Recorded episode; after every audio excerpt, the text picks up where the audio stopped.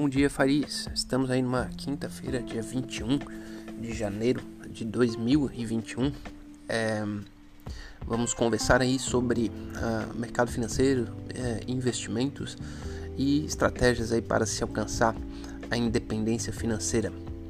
É, vamos começar aí fazendo um breve giro sobre o mercado é, de capitais aí do mundo e na sequência a gente é, aborda aí as principais notícias né, que devem é, mexer aí com os mercados ah, nessa quinta-feira ah, de janeiro.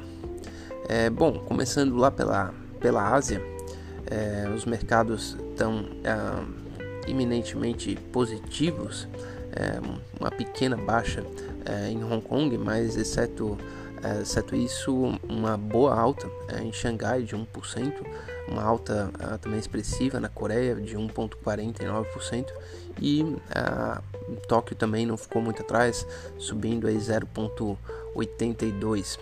É, já né, a Europa né, também tem aí uh, sinais positivos é, na Alemanha, é, porém uh, já uh, na França e na Itália é, um, um, pequeno uh, ponto negativo, 0,31, 0,03, que fica praticamente é, no neutro.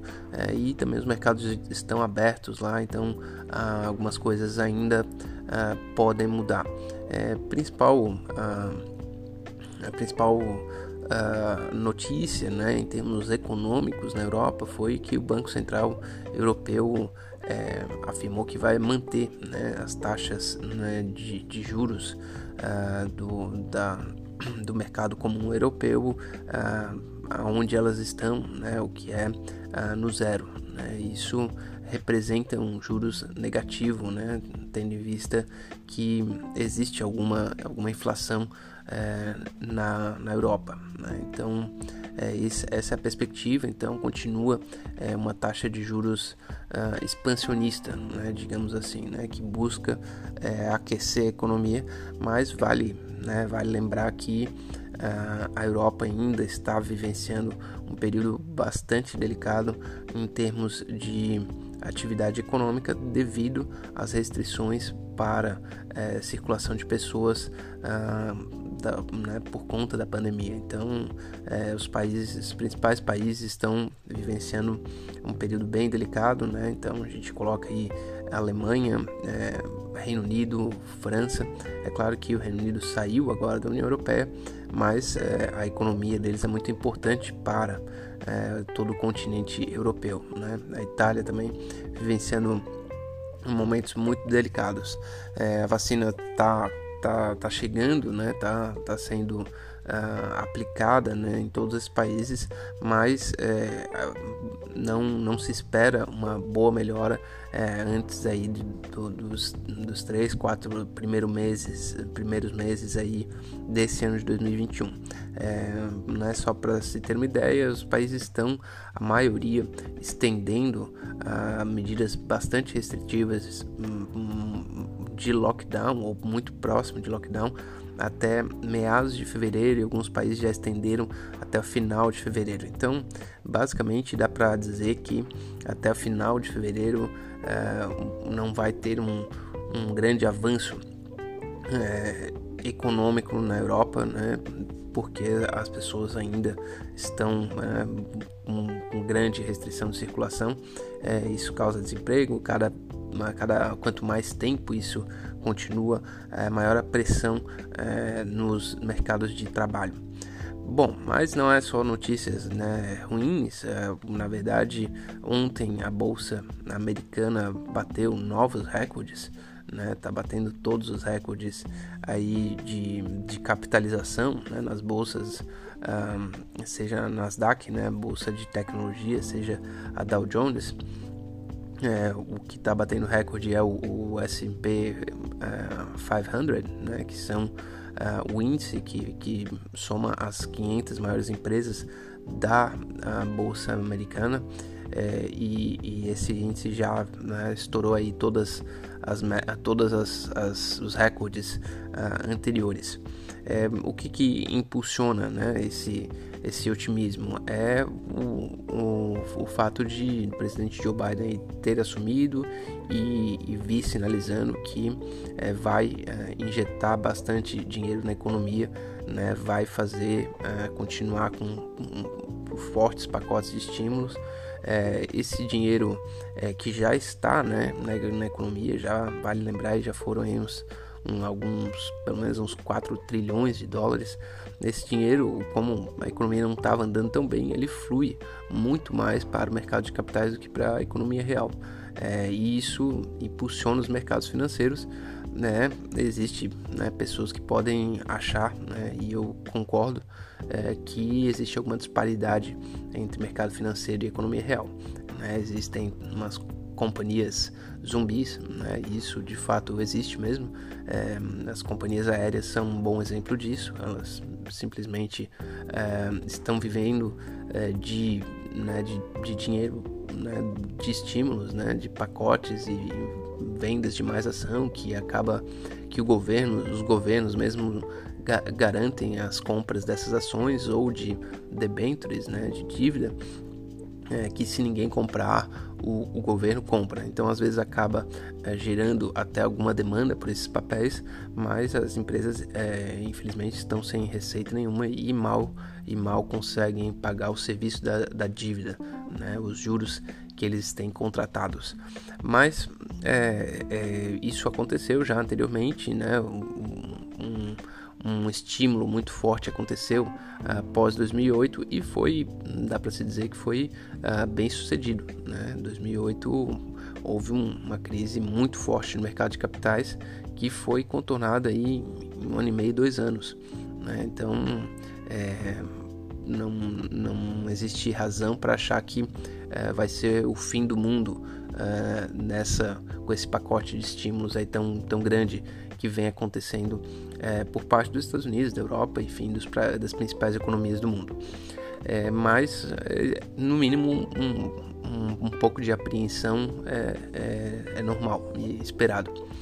É, bom, já foi falado, né, o presidente Joe Biden assumiu, né, já está colocando né, a, os Estados Unidos em em uma, em uma política, em um posicionamento diferente no mundo, é, já assinou que é, os Estados Unidos vai retornar ao Acordo de Paris, né, que é um acordo que é, busca é, reduzir as emissões de é, gás carbônico pelo mundo, né, para reduzir a, a, temperatura da Terra. É, além disso, falou que os Estados Unidos retornam à OMC, né, que é o o Fórum de, de, de Comércio Internacional, né, onde se discutem uh, políticas e tudo mais. É, ainda assim, é, se espera que o presidente consiga uh, fazer ações mais coordenadas aí para o coronavírus. É, isso ainda desperta uma certa curiosidade do que, que pode vir. Né? Acredito que nos próximos dias isso já deve chegar né, o que, que, o que, que seriam essas ações coordenadas. Os Estados Unidos ainda sofre bastante né, com, é, com a pandemia é, e, e, certamente vai, vai continuar sofrendo ainda nos próximos meses. Bom, é, chegando já né, aí de volta ao, ao Brasil, né, o, o que mais é, chamou atenção aí foi a, o, o Copom ontem, né, o, o, Comitê de Política Monetária uh, aqui do Brasil se reuniu e definiu que a taxa de juros continua em 2% até o momento. É, porém, é, houve um movimento né, que, que é ele re, retirar o, o, Forward Guidance, né, que é o. Um, dizer como que é, ele, ele espera o futuro uh, relacionando a, a taxa de juros com inflação. É, ele retirou isso por quê? Porque foi obrigado a retirar. Né? A inflação bateu em 4,5% ano passado, o que é acima do teto da meta. Né? O teto da meta de inflação para 2020 era de 4%. A inflação bateu em 4,5%. Se ele mantesse né, o, o Forward Guidance, ele teria que dizer que vai que já, já deveria subir né, a, a taxa de juros é, já nessa reunião ou no máximo na próxima reunião. É, mas como ele retirou isso, é, ele não vai, não, não tem mais esse compromisso. O que isso quer dizer? Isso quer dizer que o Banco Central Brasileiro uh, vai entrar junto com outros países uh, no momento de uh, estimular a inflação. Né? A inflação com juros baixos para os países, alguma inflação, né? não uma inflação descontrolada, mas alguma inflação, e aí talvez 5%, 5,5%, 6%, seja até desejável pelo governo, porque é, eles corroem dívida, né? as, uh, as taxas de juros baixas uh, para títulos médios e títulos longos aí de, de 3 a 5 anos acabam que essa dívida vai sendo corroída pela inflação antes de ser paga. É, e isso é muito bom, né? reduz o endividamento, bom para o governo, né? reduz o endividamento do governo é, antes, de que ele te, antes que ele tenha que sacar e pagar aquele endividamento. Né? Ao longo desse tempo, o governo já utilizou o dinheiro, né? fez políticas públicas e tudo mais. É claro que a inflação é o, é o é maior vilão da classe baixa de qualquer país e qualquer economia, né? e, e no Brasil é ainda mais forte. Né? Uma inflação é, de, de 4,5%, 5%, 5,5%, ela é muito mais pesada, né? É desproporcionalmente mais pesada para as pessoas uh, quanto mais pobres são. É, eu acho que no nível que está, já está batendo muito forte na classe baixa e, e também já vai pegar, é, já está pegando também classe média. Né? Eu acho que todo mundo que ouve isso aí já, já sentiu uh, a inflação nesse ano de 2020 é, muito, muito forte. Né? E, e, o governo meio que sinaliza, né? o Banco Central sinaliza que é, tem um desejo de, de, de continuar é, desde que consiga manter ela sob controle. É, esse, é o, esse é o grande desafio né, do Brasil. Não é o país não tem uma robustez fiscal tão grande para é, garantir que consegue manter. Né? Se houver um ceticismo muito grande com relação ao nosso país, é, é, a gente vai, vai ter que subir taxa de juros é, na marra né, para manter capital, enfim. Esse tipo de coisa já aconteceu e nem faz tanto tempo assim. Né? A gente a crise de 2015, né, a, a presidente Dilma baixou a taxa de juros meio que na marra e depois é, teve que subir também, né? E, e, e deu aquela explosão né, de, de inflação de 10% lá em 2015 e depois taxa de juros batendo em 14% logo na sequência. É, infelizmente é, é, algo que é, já aconteceu e no Brasil não, não existem garantias é, de que não vai acontecer mais. Eu acho que por enquanto o que garante é, que a gente consegue manter taxas de juros razoavelmente baixas é que o mundo todo uh, está com essas taxas, né? Então, é, mesmo que a gente suba um pouco aí, uma, uma, taxa de juros hoje de 3 a 4% ao ano, é, já, já representa algum bônus perante uh, os principais países, inclusive países emergentes. Bom, saindo desse campo, né, o que o que mais uh, movimenta né, o, o país né, é, é, a questão da vacina. É, agora o governo federal já adquiriu, adotou uma outra postura aí perante China e tudo mais, vai se envidar aí todos os esforços para conversar com o país é, chinês, com a Índia e tudo mais, que são os grandes detentores aí de insumos né, para aumentar a quantidade de vacinas disponíveis. Hoje o Brasil está completando agora talvez 10 milhões com um lote que é, o Butantan vai terminar, mas 10 milhões de vacinas realmente não é suficiente nem para o começo da conversa aí no Brasil. É, infelizmente, acho que ninguém fala muito isso, mas é, é simplesmente a verdade, né? É, bom, dito isso, eu vou falar um pouco sobre o mercado imobiliário, né? Eu, eu já falei né, que essa é, é a minha tese é, e essa tese é, eu acredito que vai funcionar aí pelo menos para os próximos 3 a 5 anos. É, o mercado é, imobiliário ficou muito deprimido. Isso também tem relação com aquela crise de 2015. De 2015 a, a 2019, a 2020, né, é, o mercado ficou muito, uh, muito uh, retraído né, muito, muito baixa quantidade de lançamentos é, e em quatro, é, quatro anos, cinco anos a população cresce, né, as pessoas é, se o, o, quem era adolescente vira jovem, esse jovem casa, né, ou se junta, né, mora na casa dos pais, acaba tendo um filho, é, isso tudo gera pressão para ter mais moradias. Né? Ah, o, o, alguns pais também já estão em outro ciclo, né? um casal se separa, então onde tinha duas casas, onde tinha uma casa, ah, precisa ter duas, né? nem que sejam ah, apartamentos ah, compactos.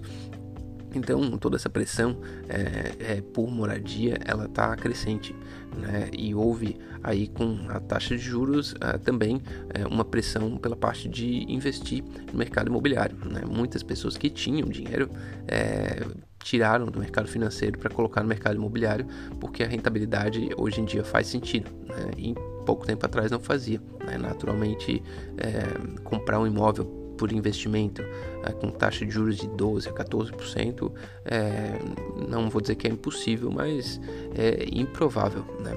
Agora, nas taxas de juros atuais, né, de 2% até 3, 4, 5%, né, já começa a ficar possível. Né? É, bom, eu acho que algumas tendências né, é importante pensar né, de que além é, desse aumento aí do, da, do déficit né, habitacional que, que, pressiona as pessoas a, a precisarem de mais é, moradia, existe também a tecnologia né, chegando é, e injetando liquidez no mercado, né, liquidez para o aluguel, liquidez para venda. Hoje em dia é, está acontecendo de uma forma muito, uh, muito disseminada. Né? A gente vê é, acontecendo pessoas de alugarem uh, um espaço sem nunca olhar, é, pessoas comprarem um espaço sem nunca olhar né? E, e, esse, e essa compra e esse aluguel ser muito facilitado, né? De, de a pessoa realmente clicar e ter garantias e ter garantias para quem aluga, garantias para quem é, é o proprietário, né? Está fazendo rentabilizar.